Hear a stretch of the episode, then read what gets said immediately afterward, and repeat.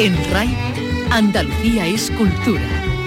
Con Antonio Catón. Buenas tardes. Hoy se ha inaugurado en Almería la última exposición del recordado Carlos Pérez Siquier, La Chanca Inédita. Se compone de fotografías realizadas por el Premio Nacional en el barrio almeriense, fotografías en las que los muestra esa dura realidad, pero a través de su mirada poética. Otra exposición nos va a ocupar la primera individual de, en Sydney de uno de nuestros artistas más reconocidos internacionalmente, el malagueño José Luis Puche, con quien vamos a hablar. Pero hoy también nos va a ocupar la historia y el patrimonio. Un estudio de la Universidad de Granada sitúa el yacimiento de los Millares como un centro innovador del megalitismo, al ser los primeros que inventaron los enterramientos de tipo tolos. Eso lo vamos a conocer. Completaremos nuestra visita al monasterio de San Isidoro del Campo de Santiponce, en Sevilla, y también nos vamos a fijar en la línea de ayudas para la restauración del arte sacro. Manuel García, buenas tardes. Buenas tardes, Antonio. Pues sí, vamos a poner como ejemplo el Cristo de la Humildad y Paciencia de la Capilla de la Esperanza de Triana, en Sevilla. Hoy se ha presentado el resultado de esta restauración, la restauración de un Cristo que data de mediados del siglo XIX y que tenía cejas de pelo natural. Hoy conoceremos también la novela Los nombres propios de Marta Jiménez Serrano, una de las recomendadas por los críticos durante el año pasado, celebrada como una voz nueva, original y profunda pese a su juventud. La escucharemos. Y otro gran éxito fue hace unos años Los Asquerosos, la divertidísima y también enjundiosa novela de Santiago Lorenzo. Su adaptación teatral llega mañana al Gran Teatro de Córdoba con Miguel Reyán y Secund de la Rosa. Comenzamos con la realización de Miguel Alba, produce Ryan Gosto. En RAI, Andalucía es cultura.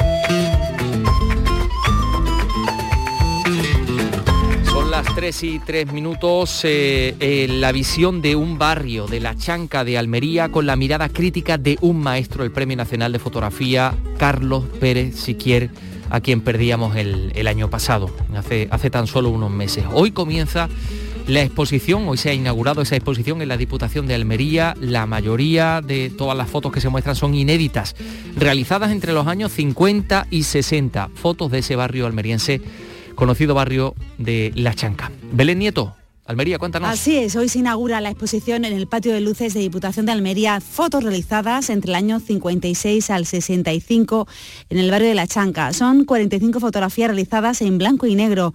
Juan José Ceba es escritor. eh, refleja sobre todo la vida del barrio en la calle, como sigue, se sigue haciendo permanentemente en la chanca, ¿no? La gente vive en la calle.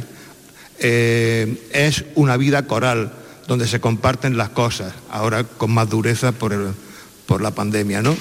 Pero hacen la vida en la calle. Y eso es lo que recoge Carlos, la vida que arde en el barrio de la Chanca.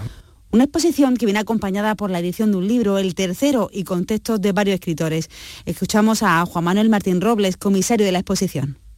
De esas 276, el 80% son inéditas, que realmente es lo que le da ese valor de- y esa, esa importancia al libro y, como decíamos anteriormente, convierte el libro en una nueva edición que deja obsoleta a todas las anteriores ediciones del libro de la serie de la chanca. La exposición en Diputación permanecerá hasta el 29 de enero. Es una manera de descubrir otra visión de un genio de la fotografía como Carlos Pérez Siquier. La vamos a tener hasta el 29 de enero, así que hay poquitos días para, para verla. Pero desde luego merece la pena todo lo que lleve el nombre todo lo que lleve la marca del gran Carlos Pérez Siquiera.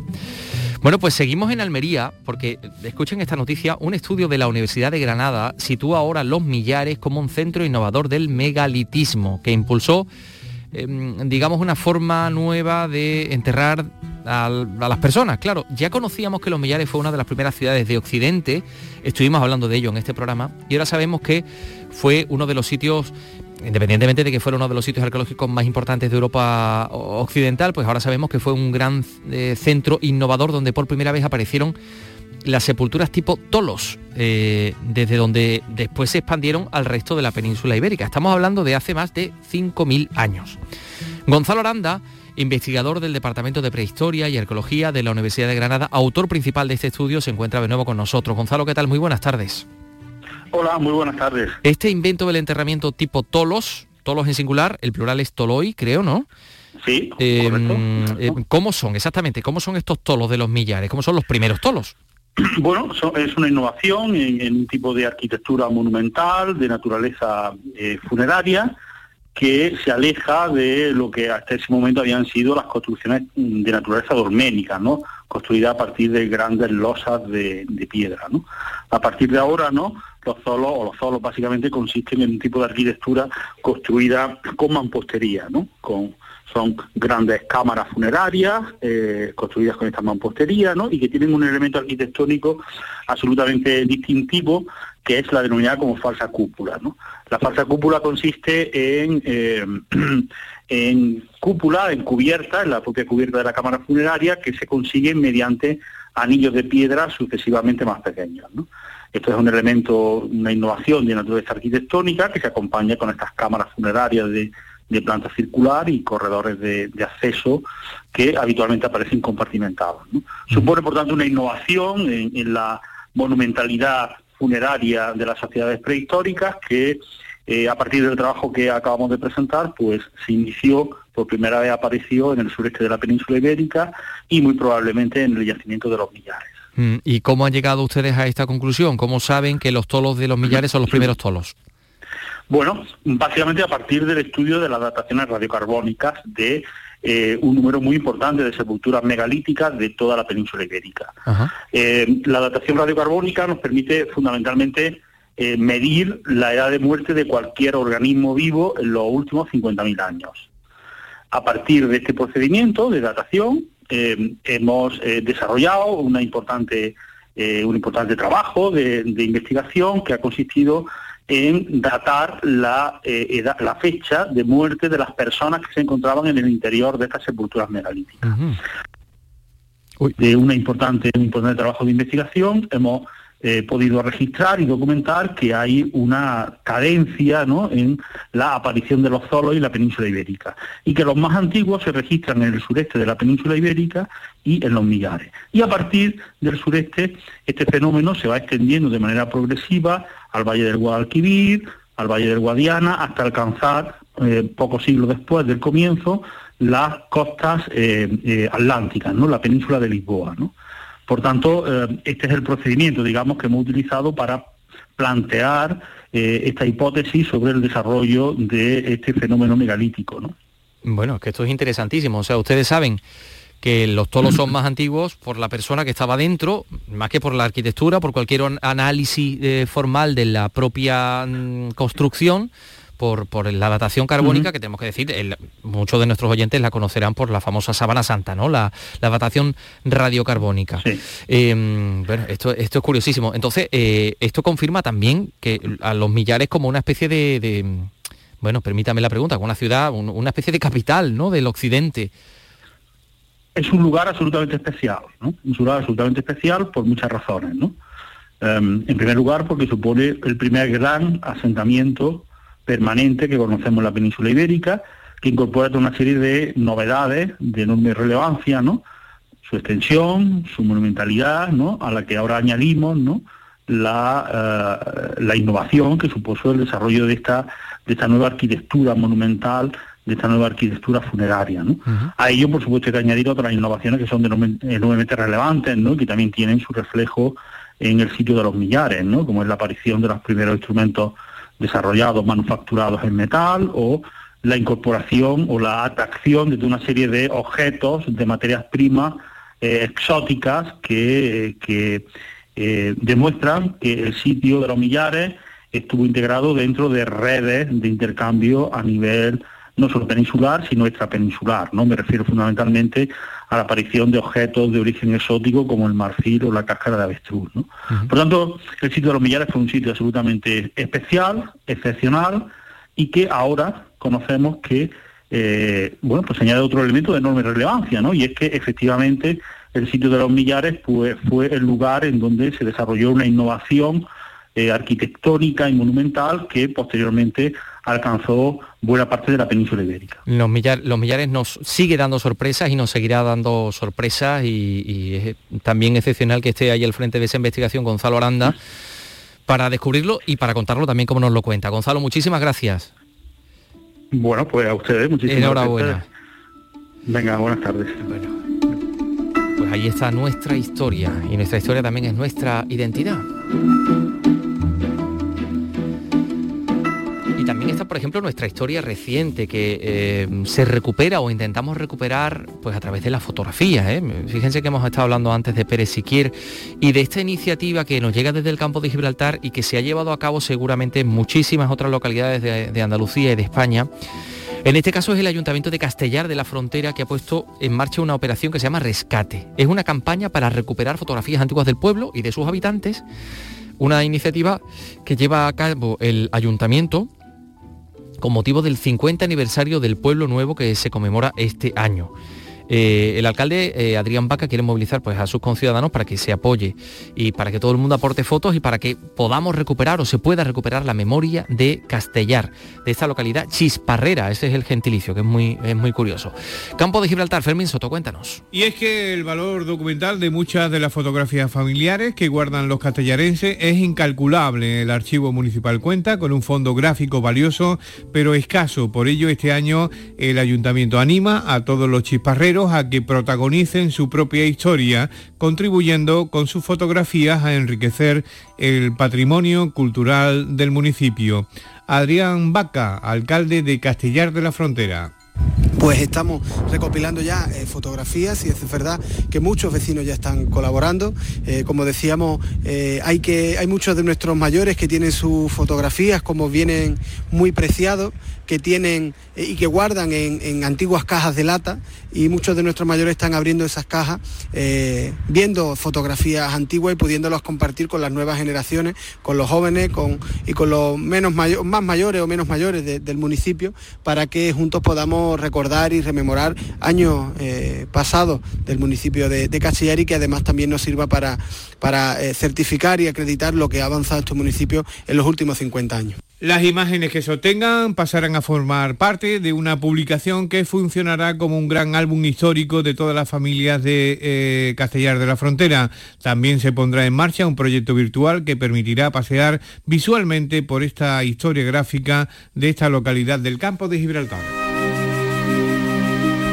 Bueno, pues el campo de Gibraltar y su memoria reciente y también el patrimonio efectivamente forma parte de nuestra, de nuestra memoria. Esta mañana se ha presentado en Sevilla, concretamente en la capilla de los marineros, la sede de la Hermandad de la Esperanza Vetriana, la restauración de un Cristo, el Cristo de la humildad y paciencia.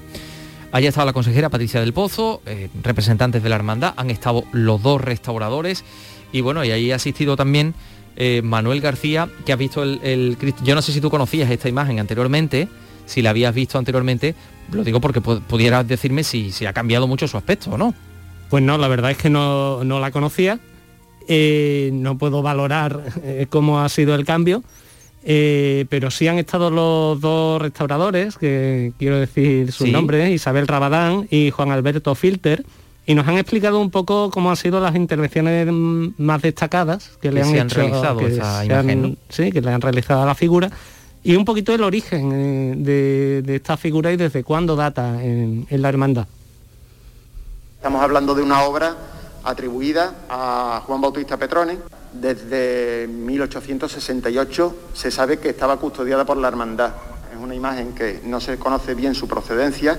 Lo más importante a nivel de soporte ha sido sellar muchas grietas que tenía. La peana eh, decidimos mantenerla, aunque bueno, había dudas por parte de la hermandad. Y tenía muchas grietas, por cierto, eh, es una obra, a mí me llama mucho la atención. Todos conocemos que en Andalucía hay muchos cristos con el pelo natural y tal. Lo que yo no había oído es que había cristos también con cejas de pelo natural y esta parece que las tenía. Sí, eso ha comentado eh, Juan Alberto, ha comentado que al, empezar la, restauración se, dieron cuenta de, este hecho, pero al final se ha decidido no, mantenerla porque eso era una costumbre de, la época en cuanto a las figuras religiosas, pero hoy día es algo que, según ellos entienden, pues distraería al, al, fiel, al, devoto, ¿no? que, va a rezarle al Cristo, entonces no se han mantenido. Bien, o sea que ya no estaban esas cejas y han dicho no las vamos a reponer porque ya no están y esto puede distraer un poco la imagen del ah, Cristo. Eh, ha estado allí la Consejería de Cultura, ¿no? Eh, porque esto se enmarca en un programa de la Consejería de Cultura. Sí, eso es. La actuación eh, de restauración sobre este Cristo se encuadra en el programa de la Consejería de Cultura de la Junta para la Restauración, Conservación e Inventario del Patrimonio Histórico de carácter religioso. Es un programa pionero en España que la consejera pretende que se vaya mejorando según ha explicado estas bases reguladoras y estas ayudas que se ponían en marcha por primera vez, no solo en Andalucía, sino en todo nuestro país, nos lanzamos a este proyecto piloto que bueno, ha salido bien, pero que tenemos que perfeccionar mucho y hacerlo muchísimo más ágil para las hermandades y para todos. Eh, y bueno, por último también han, han, apuntado los restauradores que el hecho de que esta figura no procesione en Semana Santa ha ayudado a que la conservación, a que no estuvieran más deteriorada de lo que se ha encontrado, que bueno, no mm, ha sido una restauración que ha partido desde el punto de partida no era muy malo porque la hermandad la custodiaba, pero hacía falta que la, intervención sobre claro, claro, claro, que no estaba sometida a ese uso procesional y por tanto pues no, no había sufrido digamos el desgaste propio que podría acarrear ese uso. Manuel García, muchas gracias. Muchas gracias. bueno, pues son las 3 y 17 minutos. Enseguida vamos a escuchar a Marta Jiménez Serrano. En RAI Andalucía es cultura.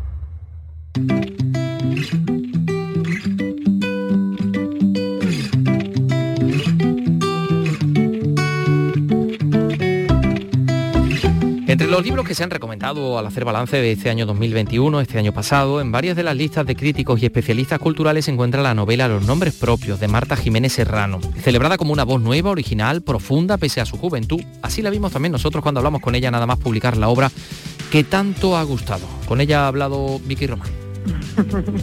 sí, efectivamente. Eh, es una amiga invisible cuando, cuando esa protagonista es pequeña, eh, porque en realidad es una voz, ¿no? una, de tantas, se dice en el libro, pero en realidad es, ese diálogo que sostenemos todos con nosotros mismos y, esa especie de, voz de la conciencia. Entonces, efectivamente, es, es, totalmente invisible, es más voz y discurso que, que cuerpo. Bueno, su conciencia más consciente y sabia porque le puede hablar desde la madurez, conociendo, incluso anticipando el futuro de esa niña de siete años, que es la Marta del comienzo del relato, ¿no? Ahí es donde la encontramos, ¿no? En la, en la piscina del huerto, ¿no? Sí, efectivamente, ahí es donde comienza el libro y donde termina también, ¿no? En esa piscina. Em, porque se convierte en un lugar muy muy importante, ¿no? Eh, al final ella va, va sola a la piscina, y bueno, me servía un poco como, me, servía para muchas cosas, en realidad es un poco ese líquido amniótico del que salimos cuando, cuando nacemos y salimos al mundo.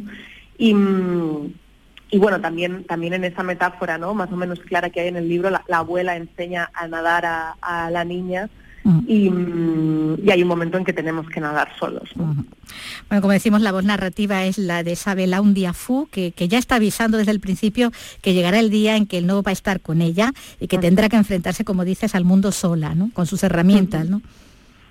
Sí, eh, yo creo que es una novela sobre crecer. Aprendizaje.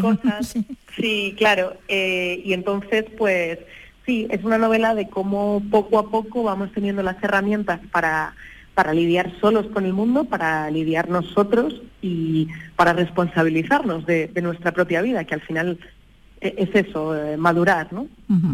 Sí, porque esa voz interior que está en su amiga, con la que tanto habla, va a estar ahí acompañándola en la infancia, pero también lo hará en la adolescencia, hasta entrada ya en la, en la veintena, en esos momentos en los que se toman decisiones que pueden ser determinantes, ¿no? por ejemplo, los primeros amores, ¿no? Claro, la, esa amiga invisible va evolucionando, ¿no? Eh, mm, efectivamente, cuando es pequeñita, pues puede ser una amiga invisible como tal y luego se convierte en una especie de, pepito grillo que, la acompaña y la, bueno, en el caso de los primeros amores directamente eh, esa época de la adolescencia en la que en realidad la protagonista se lleva mal, podríamos decir, ¿no? Con, ese Pepito Grillo que le desaconseja que, que, que esté con este chico, con Charlie, pero ella, bueno, no hace caso también a veces nos rebelamos contra nuestro propio instinto. contra nuestra propia voz interior, ¿no? Porque, bueno, la de la de Belandia va a ser la voz sensata, la que le dice la verdad aunque duela, y, la protagonista pues no quiere escucharla, ¿no? Como, como bien dices, ¿no? Belandia Fu, que es consciente ella también de que solo es una voz creada por Marta, por esa niña imaginativa, que cree que la gente que no tiene esa voz es muy aburrida. Eh, la suya, como decimos, es solo una voz, una de tantas otras que hay en ella, pero desde luego la distinguen desde el mismo momento en que le pone nombre, ¿no? La importancia que tienen aquí los nombres, ¿no? Claro, totalmente. Bueno, eh, esos nombres que, que, bueno, esas, cosas que, que adquieren sus, sus, nombres adecuados, apropiados o propios, ¿no? De, ahí el título. Pero sí, hay una reivindicación, ¿no? En la novela de, de que cuando nombramos las cosas, pues les damos valor, importancia y hacemos que existan al final. Estamos reconociendo la existencia de las cosas cuando las nombramos. Ahí tenemos esa niña que disfruta en la piscina de ese huerto de verano donde está, como antes has mencionado, ¿no? esa mujer sabia, todo amor que, está personificada en la abuela, que va a ser un personaje decisivo en esa formación de su personalidad. Como le dice la voz, aprendes a preguntar con ella y ella aprende a narrar contigo, ¿no? Sí, totalmente. Eh, al final, eh, en ese proceso de crecimiento que es la novela, pues hay una búsqueda de referentes, ¿no? Y de hecho, la, propia invención de la amiga invisible es como la invención, digamos, de un referente y la abuela se convierte en el referente principal de esta niña que, que por otro lado no tiene hermanos mayores ni, primas mayores y que está un poquito sola en ese crecimiento. Y es un personaje de la abuela, bueno, que además de todo eso que decimos que le aporta ¿no? a, la, construcción de, la propia personalidad de, la protagonista, la enfrenta también con, con, lo inevitable, ¿no? con la muerte, con la ausencia, con el vacío, ¿no?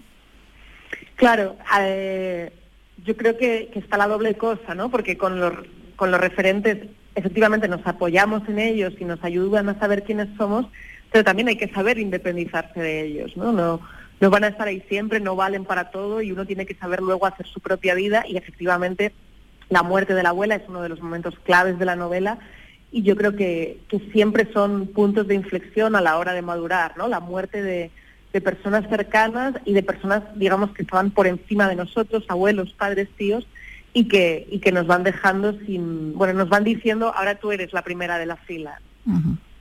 Sí, pero todo eso va a ser más tarde porque antes vamos a ver crecer ¿no? a esa niña de forma paulatina desde que se enrabieta y frustra por no poder representar con sus primos el Rey León, porque la ignora, que no entiende en ese momento su soledad, que busca complicidad sin saber todavía a esas alturas eh, esa palabra, ¿no? Porque a esa edad, cuando la conocemos, todavía le faltan los nombres, ¿no? Dice de, de muchas cosas. Claro, cuando, cuando somos, bueno, en la, en la infancia literalmente le faltan los nombres de las cosas porque no... Tenemos el vocabulario, pues, claro. Claro, no tiene vocabulario y tiene que, aprenderlo.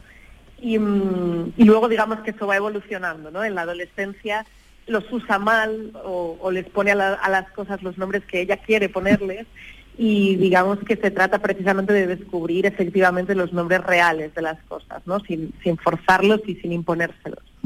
Por eso la vamos a ir descubriendo eh, conforme va avanzando la, novela, el tiempo que vamos conociendo también mejor al resto de personajes ¿no? que, la rodean, a los padres, por ejemplo, a ese papá cardiólogo que está poco en casa y cuando está es algo memorable, y a la mamá que está todo el tiempo y que por eso ni la ve, ¿no? Esa madre invisible más que la amiga, ¿no? En ese aspecto, ¿no?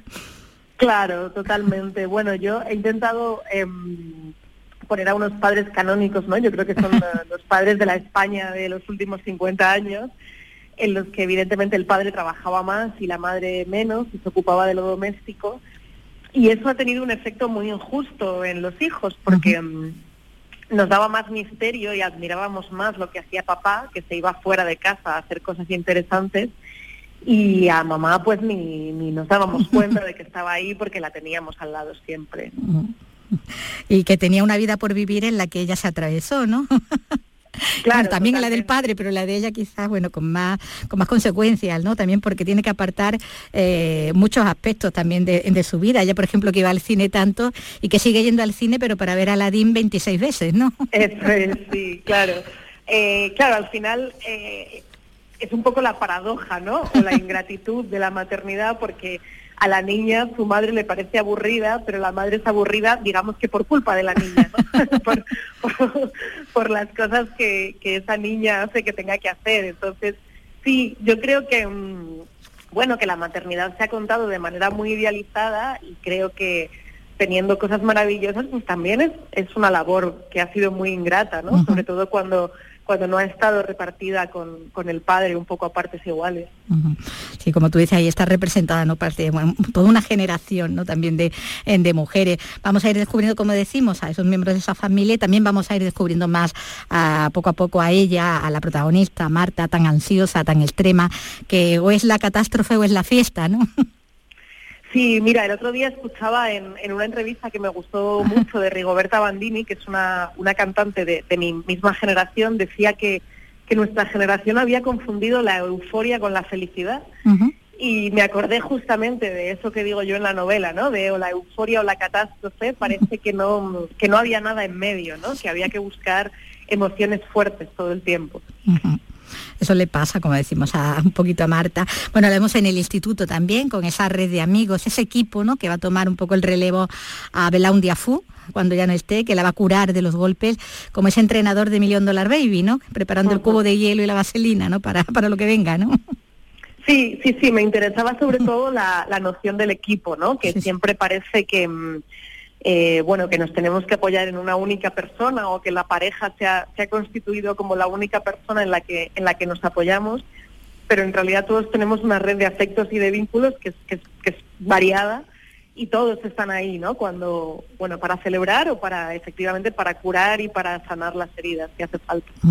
Bueno, hablábamos de Million Dollar Baby, pero que, bueno, está muy presente la cultura popular, ¿no? La serie, los cómics, pero el cine sobre todo, hay frases enteras, ¿no? Diálogo de, del Rey León, ¿no? Cuando el niña, o de lo que el viento se llevó, del Largo Adiós, que también hay ese guiño con ese bar en el que se encuentra con, su primer amor. Bueno, ella quiere ser guionista, ¿no? De ahí también que haya tantas referencias cinematográficas, ¿no? Sí, bueno, yo creo que una de las cosas que se traslucen también en la novela es el hecho de que em, la ficción nos conforma. Nos cala. Claro, nos cala, nos, nos hace entender quiénes somos, mm, nos relacionamos con los demás y con el mundo muchas veces a través de la ficción y también al mismo tiempo la identidad es una ficción, ¿no? Uno decide cómo contar su historia o desde dónde contársela. Y así, bueno, va a ir transcurriendo su infancia, su juventud, entre la familia, entre los amigos, entre los amores, ¿no? El primero, el más intenso y, también, bueno, el más fallido quizás, el, que le hace abrir los ojos, ¿no? También un poco, y, todos los demás, ¿no? En ese relato que, como decíamos, es un relato de aprendizaje en todas las facetas, ¿no? De la vida. Sí, totalmente. Yo creo que era necesario, era importante poner ese amor, ese desamor en realidad adolescente, ¿no? Porque mm, muchas veces partimos de, de, una idea del amor o de las relaciones de pareja que luego efectivamente con los años y con el tiempo vemos que no que, que, no era no, era solo que él hubiera fallado, ¿no? El, el chico, sino que fallaba el, el, propio el propio enfoque, digamos. Bueno, y luego eh, el mundo alrededor, que es el, el, mundo laboral también, ¿no? El académico, eh, cómo va tomando diferentes decisiones que, que acertadas algunas, otras no tanto, ¿no? Sí, yo creo que me resultaba inevitable acabar un poco, ¿no? En esa parte final de la novela con, bueno, con la precariedad, la multiplicidad de opciones, los muchísimos cambios de trabajo, de trabajos en práctica y demás, porque al final, bueno, forma parte de la realidad de hoy ya de, de tantas generaciones, ¿no? No solo de la mía. Mm, el trabajo de guionista en las series juveniles, ¿no? Sí, también, Para ella tan tan frustrante, ¿no? En ese, en ese momento. Bueno, como decimos, es un relato de, aprendizaje, de, conocimiento, eh, con, una, con una voz desde luego muy original, la de la de esa Melaundia Fu, de la que bueno ya se explica ¿no? de dónde sale ese, ese curioso nombre y que bueno y que esta y que es la que conforma como decimos esta esta historia esta novela eh, los nombres propios de la que es autora eh, Marta Marta Jiménez Serrano. Pues muchísimas gracias Marta. Y enhorabuena. Muchísimas gracias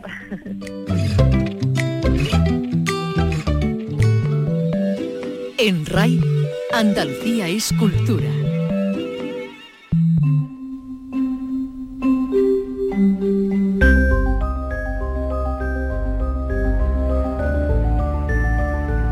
Miércoles de la semana que viene se inaugura en Sydney, en Australia, la primera exposición individual de uno de nuestros artistas más conocidos y sobre todo reconocidos en todo el mundo, el malagueño José Luis Puche. La exposición es El legado del agua, The Legacy of Water, que se va a abrir en la Galería Olsen de Sydney, que se va a poder visitar hasta el 5 de febrero. Hablamos de 16 obras de reciente creación realizadas ex profeso durante gran parte del año 2021.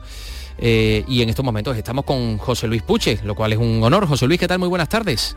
Hola, muy buenas tardes. Gracias por atendernos, que sabemos que te hemos sacado de una, de una comida, pero bueno, eh, siempre te caracteriza tu amabilidad. Bueno, vamos a ver, no, no vas a poder ir, no vas a poder estar, que como está la cosa con Australia, te vas a perder el verano australiano.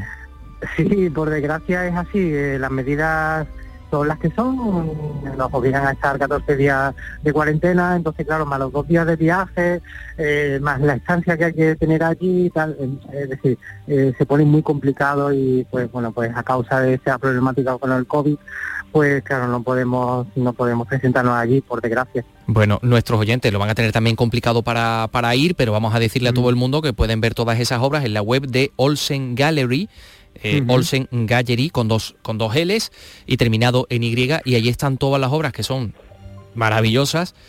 Por cierto que una de ellas he visto ya Home 2021 ya está vendida.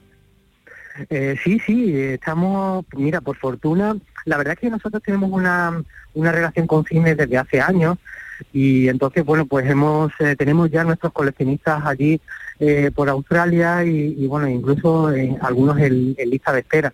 Entonces, claro, conforme han ido llegando las obras, directamente los coleccionistas se han ido se han ido interesando por ellas y, y ya las están adquiriendo. Entonces, eh, bueno, pues eh, la verdad que es una, una suerte, ¿no? Dado los tiempos que tenemos. Mm, porque tenemos que recordar que ya has expuesto en dos veces anteriores eh, de forma colectiva en, en, Australia. Dice la, tu comisaria, Kate Smith, dice, José Luis posee una habilidad única para combinar un hermoso y expresivo color con un elemento artístico de exquisito retrato. Hay elementos figurativos surrealistas, subyacentes, que deben ser interpretados por el espectador pero todos son evidencias de una belleza y un poder únicos en todas sus obras. Eh, eso es lo que ha dicho ella. Yo a esto de la belleza le añadiría el placer, ¿no? Que creo que has dicho que es una de las claves de esta, de esta, de estas producciones, de estas obras. Sí, porque mira, yo creo que después de todo lo que estamos viviendo con la pandemia, eh, seguir con el mismo pensamiento, el mismo feeling eh, que uno tenía con su trabajo, es complicado, es muy complicado. Entonces yo me he centrado en algunas partes más generales de la vida, ¿no? Eh, entonces, claro, eh, mm, lejos de, guiarme por un concepto en concreto que sea el leitmotiv de, de toda la exposición, he querido pues plasmar una pluralidad, ¿no? Y, sobre todo las cosas que más me interesan de la vida, ¿no? Eh, pues la inquietud, la idea del triunfo, es decir, algunas algunas partes que, que claro, que lo que hacen es es que me, me focalice más en lo que es el, placer, ¿no? El, no atarme a ningún concepto en concreto, sino que eh, yo tomé enseguida la determinación, dado que tenía pues toda la libertad del mundo por parte de la galería y de la comisaria, pues de decir que para, para esta exposición el placer era la ley. Mm, eh, ahí eh, son cuadros, son técnicas, la técnica es, diversa, ¿no? Sí, mira, yo trabajo con el dibujo, el dibujo es mi, mi, vamos, mi, campo de exploración. Eh, yo trabajo un dibujo que, que se va sucediendo capa a capa dentro del papel y yo siempre digo que, que, más que un dibujo es casi casi un acontecimiento porque eh, ese dibujo va creciendo del mismo modo que se va destruyendo.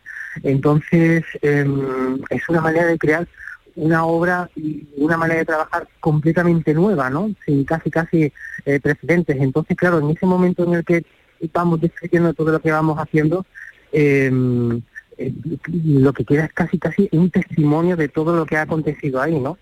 Eh, de ahí que, diga esto del acontecimiento. Bueno, pues eh, vamos a recomendarle a todos nuestros amigos que, la, que las busquen, que las vean, que las disfruten a través de la web en Olsen Gallery. porque aquí las tienen y la verdad que yo tengo que decir que son, que son fantásticas, son fantásticas como todo lo que hace José Luis Poche. José Luis, un abrazo, enhorabuena por esta nueva exposición en Sydney, nada más y nada menos. Muchísimas, muchísimas gracias, de verdad. Un abrazo. Otro. Bueno, son las 3 y 35. Eh, a ver, a ver, a ver, a ver. Vamos a hablar de teatro.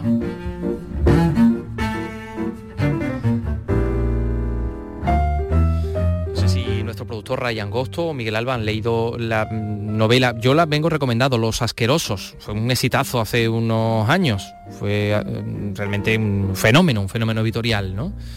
Es muy recomendable, yo creo que puede gustar eh, a ambos dos y, a muchos de quienes nos están escuchando. Bueno, pues esa novela, ese novelón, mm, ha tenido una adaptación teatral que eh, es casi tan exitosa como la propia novela. Entonces, mañana el Gran Teatro Córdoba ofrece esta adaptación, estos asquerosos, que es la novela de Santiago Lorenzo, y que reivindica desde el humor la importancia de la soledad. José Antonio Luque, cuéntanos. Dirigido por David Serrano, este texto de Jordi Galcerán y Jaime Buixó está interpretado por Miguel Reyán y Secund de la Rosa. Cuenta la historia de un hombre que se marcha a un pueblo apartado por indicación de su tío para huir de la policía porque ha herido sin querer a un agente. Allí descubre que es feliz en la soledad, en contacto telefónico solo con su tío, hasta que irrumpen los domingueros, esos asquerosos mochufas, como él los llama, que vienen a romper su tranquilidad.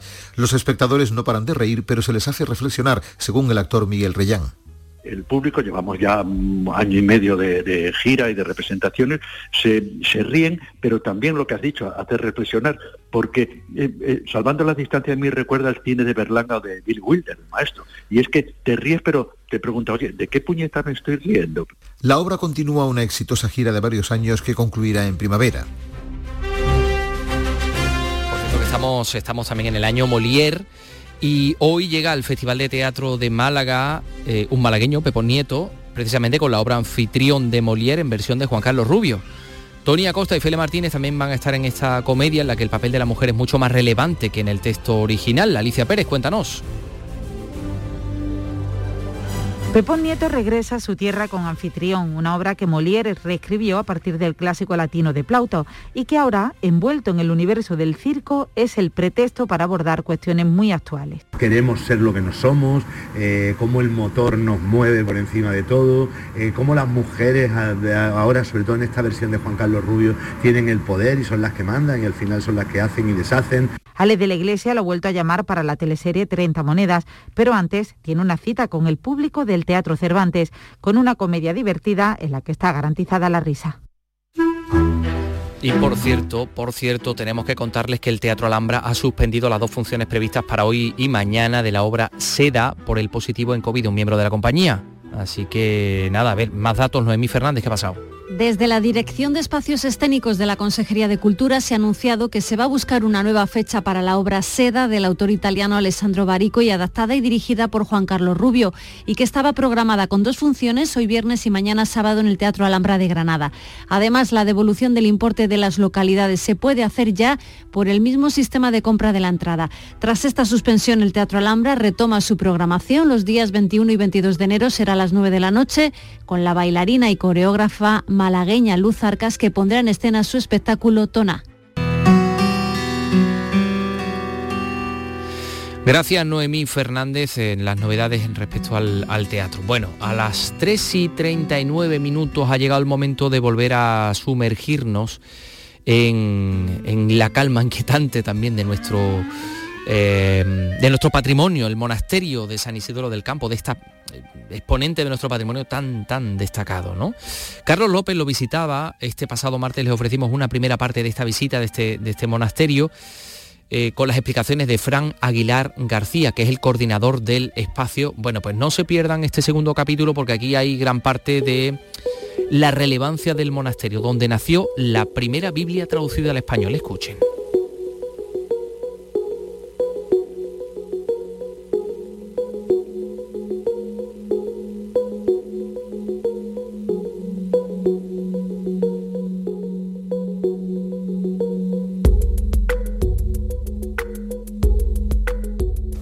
La sacristía, esta es la sacristía del monasterio. Todo lo que vemos es original, incluso las cajoneras son originales. Cuando esto se restaura en los años 90, encontramos bastante eh, ropaje de los frailes. Y con asesoramiento del Instituto de Patrimonio nos dijeron que el mejor sitio donde pueden estar los, trajes es en su sitio original. Porque si, están aquí, los tenemos. ¿Están aquí? Sí, sí, sí. Pues ¿no? Pues eso estamos. ¡Hala, qué cosa, madre mía! Aquí tenemos los ropajes, algunos de ellos, Los ropajes originales. Mira, mira, en sus cajones. Ah. Todo guardado en sus cajones. llama la, atención, son muy coloridos, ¿no? Muy coloridos. La verdad que es una cosa que impresiona mucho a todo el mundo cuando viene. Pero, esto va dejando para hoy. Ah, Siempre tiene una, una excusa para volver. Bueno, ves tú, esta foto sí que no la tiene nadie. Esto seguro, Esto seguro. no lo tiene nadie. Esto seguro. Estamos viendo lo- los ropajes originales de los... Estamos hablando de ropajes originales de los frailes jerónimos. que pueden tener cuánto tiempo. Estamos hablando de ropajes del siglo X, XV, XVI, XVII, es decir, hay de varias épocas. Estamos hablando de... Y están perfectamente conservados. Lo que pasa es que los tenemos siempre por asesoramiento del instituto, lo tenemos. Estamos hablando de, de ropajes que tienen como 300 años más que Estados Unidos. Pues sí, cuando vienen aquí muchas personas de Estados Unidos de América se quedan alucinados cuando les contamos que hablamos de siete, ocho siglos, nueve siglos, claro, estamos hablando de historia superior a la historia de su país, lógicamente. Eh, entonces te, te pregunta mucha verdad, pero existía la persona, la humanidad existía, había algo. La humanidad existía antes de George. Washington. Antes de nosotros, sí, sí, sí. ¿Dónde nos encontramos ahora? Esta es la sala capitular, que es donde los frailes se reunían a diario para explicar un poquito el gobierno del espacio. Aquí se decidían todo lo que tenían que hacer, es como una sala de juntas.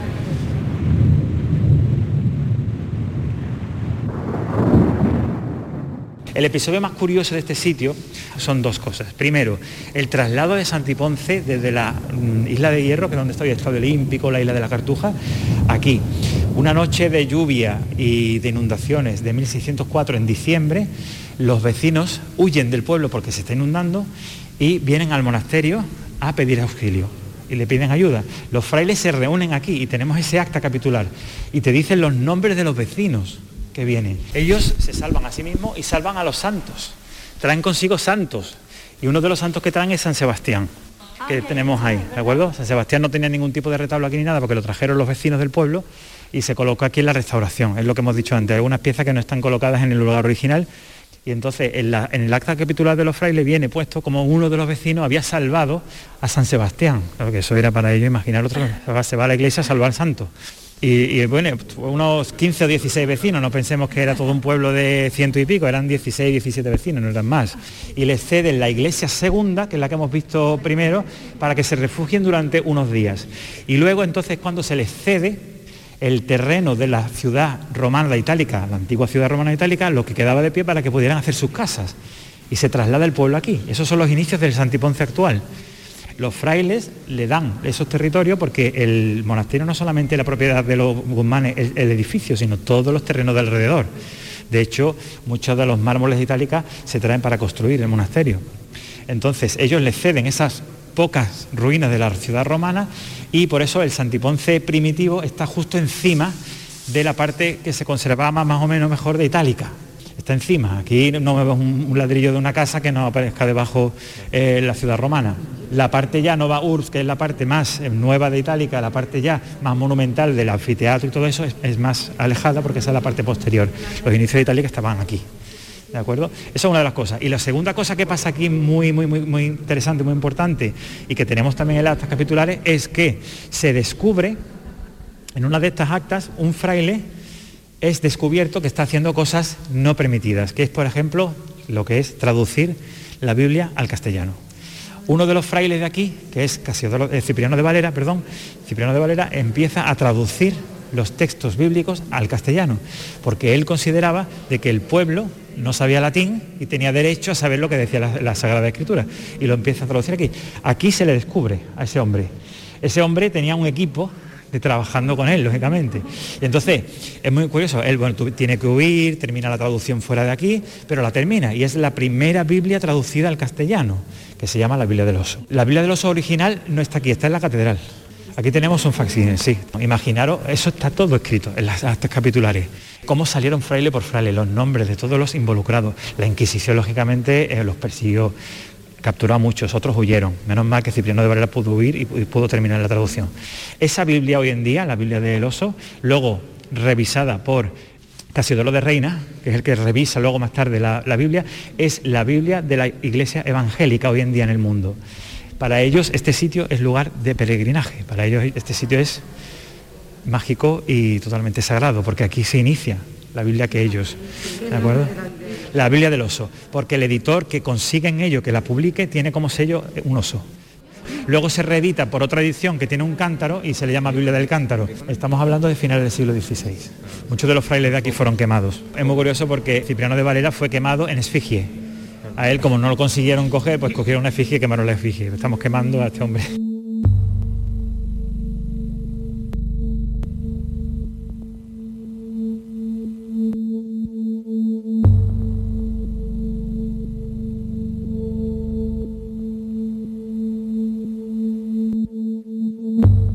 Como pasa todo esto, en 1600 eh, echan a los frailes isidros de aquí, vienen unos jerónimos normales, para llamarlo de alguna manera, los jerónimos que todos conocemos, son los que habitan el espacio y reforman todo el espacio para borrar todo lo que había pasado aquí. Y esta sala es muy particular porque ellos, en vez de romper y quitar, lo que hacen es construir encima. Y tenemos, por ejemplo, todas esas pinturas que tenemos ahí son de la época primera, de los Isidros. Y estaban tapadas, que por eso tienen todos esos, esos puntos, estaban tapadas por una sillería. Lo que hicieron es taparla con una sillería, menos mal. Al quitar la sillería tenemos todas las pinturas originales. Y eh, tenemos también una bóveda. Encima de esta bóveda tenemos otra bóveda. Lo que hicieron es construir una bóveda de cañón, que era la que se llevaba en aquella época en el 16, más baja, y la bóveda primitiva de crucería está encima. Esa bóveda es la original de, los jerónimos, de la decoración jerónima, que tiene dragones cosa que por la iglesia estaba totalmente prohibido, tener dragones en la iglesia, igual que también estaba prohibido tener mujeres desnudas, con bustos desnudos, como tenemos ahí. O sea, son peculiaridades que hacen que, no solamente porque los frailes se sentían un poco más privilegiados por tener que darle cuenta más al patrón que a la iglesia, también en 1600, otro caso ya terminó aquí, otra cosa que pasa en el 1600 aquí es que el patrón de aquí, el dueño, que era el, duque de Medina Sidonia, creo que era el octavo duque de Medina Sidonia, habla con el Papa y le pide por favor que le dé directamente la jurisdicción y el gobierno del monasterio directamente a Roma y que no pase por ningún tipo de jurisdicción de eh, la archidiócesis de Sevilla ni nada. Por lo tanto, el monasterio, que también es único, durante un tiempo perteneció o dependía directamente del Papa vaya los frailes como eran, ¿no? Los frailes antes de contratar el retablo de principal de Montañés, siendo Montañés un gran escultor de renombre en aquella época, no se fiaban de él y le pidieron un boceto o un pequeño trabajo previo a la adjudicación o a la contratación del retablo grande. Y entonces Montañés hace un retablo pequeñito que se lo dedica a la Virgen, a la Virgen María, eh, San Joaquín y Santana, que son los padres de la Virgen, y es el que tenemos aquí dentro, ¿vale? Esa es la obra que Montañés presenta, en la que lógicamente se esmera muchísimo para que lo contraten para el, para el retablo grande. Podéis pasar a verlo. Estamos viendo una maqueta, una miniatura del retablo. Es más, más, que una maqueta, estamos hablando de un retablo que hace Montañés como prueba de su trabajo. Él llama Pacheco lógicamente para policromar y vemos la Virgen, por ejemplo, es una maravilla. Esta sala se llama Sala del Reservado. Se llama Sala del Reservado porque es el único sitio donde los frailes podían venir a rezar solos. ¿De acuerdo? Ellos siempre rezaban en comunidad y cantaban sus cantos gregorianos y tal, pero si alguno tenía que rezar solo, venía aquí, ¿de acuerdo? A este altar. Y también en la época de Semana Santa es donde metían el Santísimo, el Jueves Santo. Y además, cuando había algún fallecimiento de algún fraile, lo eh, lo ponían aquí y aquí podían velarlo en soledad si algún compañero quería venir a, velarlo solo. Por eso se le llama el reservado. La decoración, lógicamente, es una maravilla también. Eh, toda la decoración es anónima. La serie de cuadros que tenemos ahí, la vida de la Virgen María, porque no, no, olvidemos que estamos en Sevilla, que es una ciudad mariana en la que se le devota mucho a la Virgen y aparte que el retablo está dedicado a la Virgen. Este es el claustro de los evangelistas, este es el segundo de los claustros que se conserva bien para ser visitado. Lo más curioso aquí es el tema que comenté antes al principio, que son eh, los artistas que son contratados por los frailes eh, para darle un poquito más eh, el peloteo, ¿no? como hablábamos tú y yo antes, a los patronos, mandan a hacer santos vestidos de nobles. Y tenemos, por ejemplo, ahí a San Lorenzo, que está vestido de noble, y tenemos aquí a San Sebastián, que es el más curioso, porque tenemos un San Sebastián que normalmente está desnudo con las flechas, y tenemos a San Sebastián vestido de noble con las flechas. la mano. ¿De acuerdo? Los demás son evangelistas, por eso se le llama proto evangelista.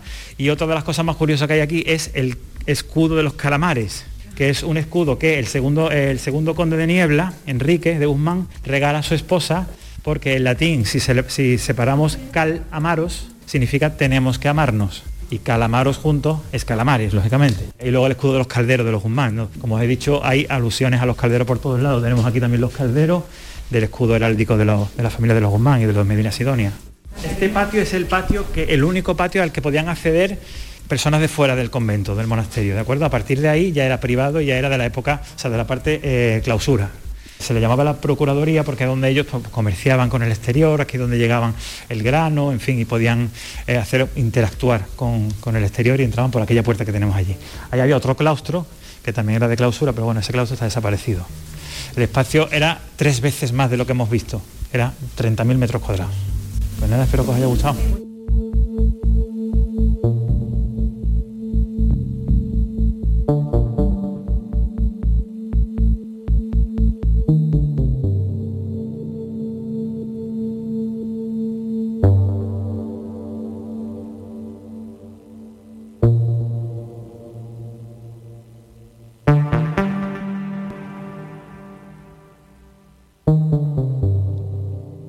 Visita de la que podía disfrutar Carlos López, bueno, que nos ha hecho posible que todos disfrutemos, efectivamente, a través de la radio, que podamos ver todas estas maravillas que están en el monasterio de San Isidoro del Campo, en Santiponce, cerca de Sevilla.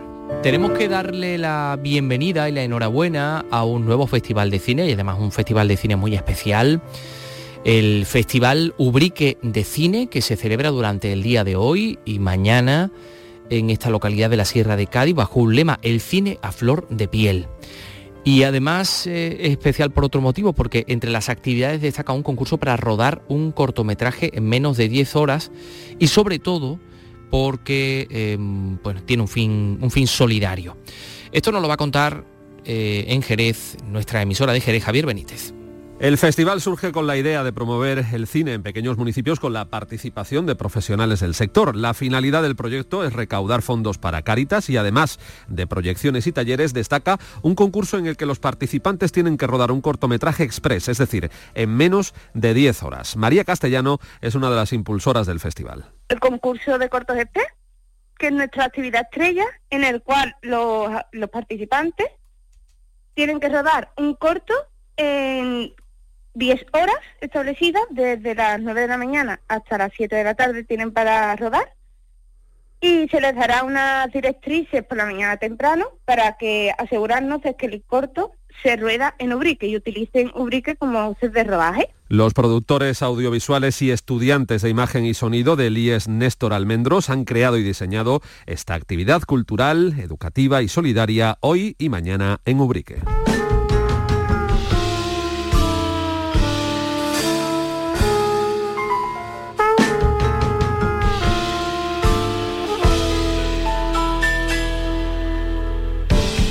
Y un poquito de jazz, Javi Ruibal Trío arranca 2022 con un concierto mañana en el Clarence Jazz Club de Torremolinos en Málaga. Con este trío se va a poder disfrutar de ritmos y de sonoridades que nos trasladen a, distintos paisajes alrededor del mundo. Eh, José Valero, cuéntanos, Málaga. Javi Ruibal acude a este su primer concierto del año con nuevo single, Mrs. Autumn, este que escuchan, sin que apenas haya podido ensayarlo por la pandemia con los otros componentes de la banda, Manu Sánchez al piano y Ale Benítez al bajo, dos músicos de la Bahía Gaditana. O sea, ha salido, como quien dice antes de ayer, tocaremos temas de mi disco Solo un Mundo, y probablemente lo que sí que empezaremos en la prueba de sonido ya es a, ensayar este tema. Ten en cuenta que con todas las circunstancias que estamos teniendo, después de yo grabarlo todavía no he tenido tiempo de montarlo. Este trío tiene pactados conciertos en nuestro país y una gira por el extranjero pendiente del coronavirus. Además, este primer concierto cuenta con una sorpresa de última hora y es que actuará como artista invitado el guitarrista malagueño Daniel Casares. estoy emocionadísimo porque lo admiro y lo respeto profundamente. Es un enorme guitarrista que tenéis ahí en la tierra. Está prestado y yo creo que va a ser la guinda para una noche estupenda. La cita mañana a las 10 de la noche en el Clarence Jazz Club de Torremolinos.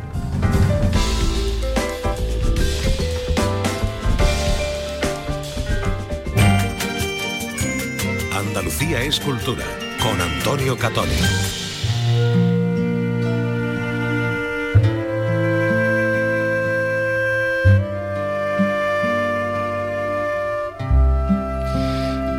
Ha fallecido a los 82 eh, años, eh, el que dicen era el más eh, internacional, el más cosmopolita y también uno de los más prolíficos arquitectos españoles, el barcelonés Ricardo Bofil, fundador del taller de arquitectura de la Barcelona de los años 60 y autor de centenares de obras en muchos países del mundo, en Estados Unidos, en Japón, en, en Francia.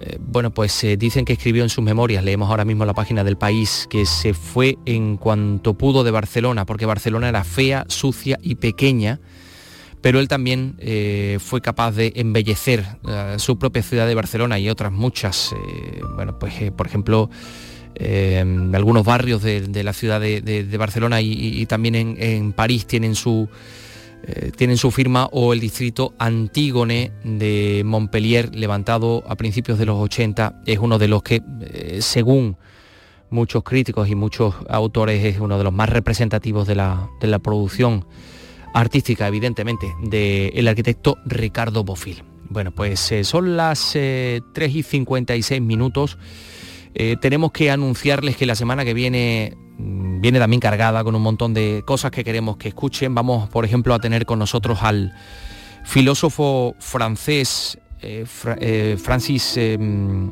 Francis Wolf, que nos trae su libro Porque la música. Vamos a recorrer la exposición Imago Mundi que se encuentra en el CICUS a prácticamente un mes de su cierre y para que ustedes la puedan, la puedan conocer.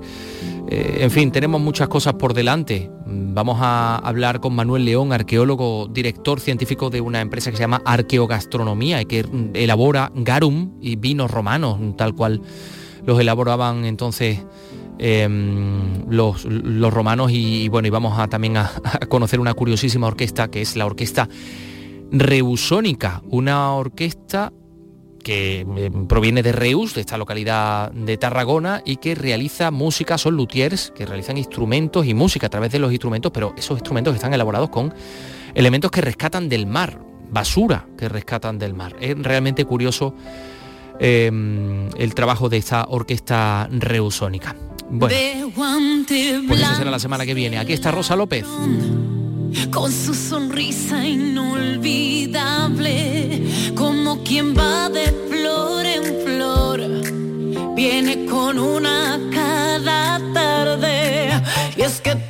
Adquirió fama como artista al ganar la primera edición de Operación Triunfo, donde le dieron el apoyo, de, el apoyo y el apodo de Rosa de España. Mm, después representó a nuestro país en la Eurovisión de 2002, en el que obtuvo la séptima posición con esta canción que vamos a escuchar. Porque hoy Rosa López cumple 41 años y eso también es motivo de una celebration.